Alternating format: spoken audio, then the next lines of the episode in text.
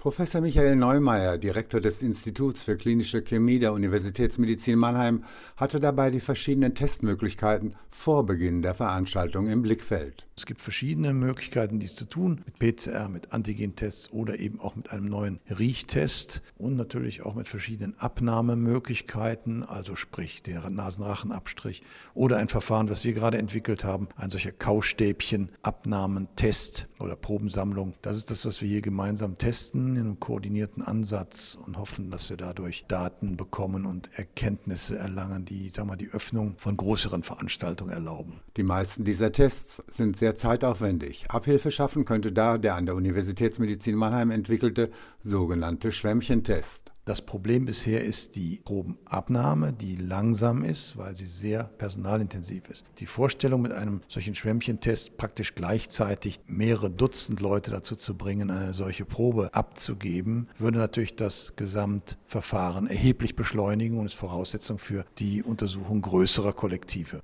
Dazu muss der Proband einen mit einem Schwämmchen umwickelten Stab etwa eine Minute im Mund herumführen. Den Abstrich kann man dann auswerten.